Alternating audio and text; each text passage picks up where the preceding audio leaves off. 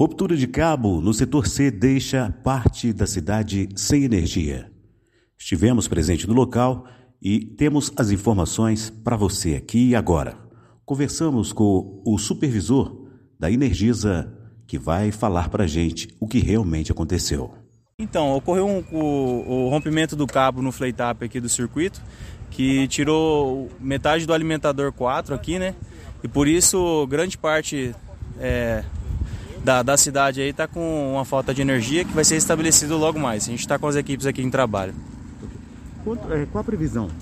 Então, a, a previsão exata é, a, a, gente não tem, só que a gente estipula que seja em torno de uma hora e meia. Michel Pinto, Massa FM.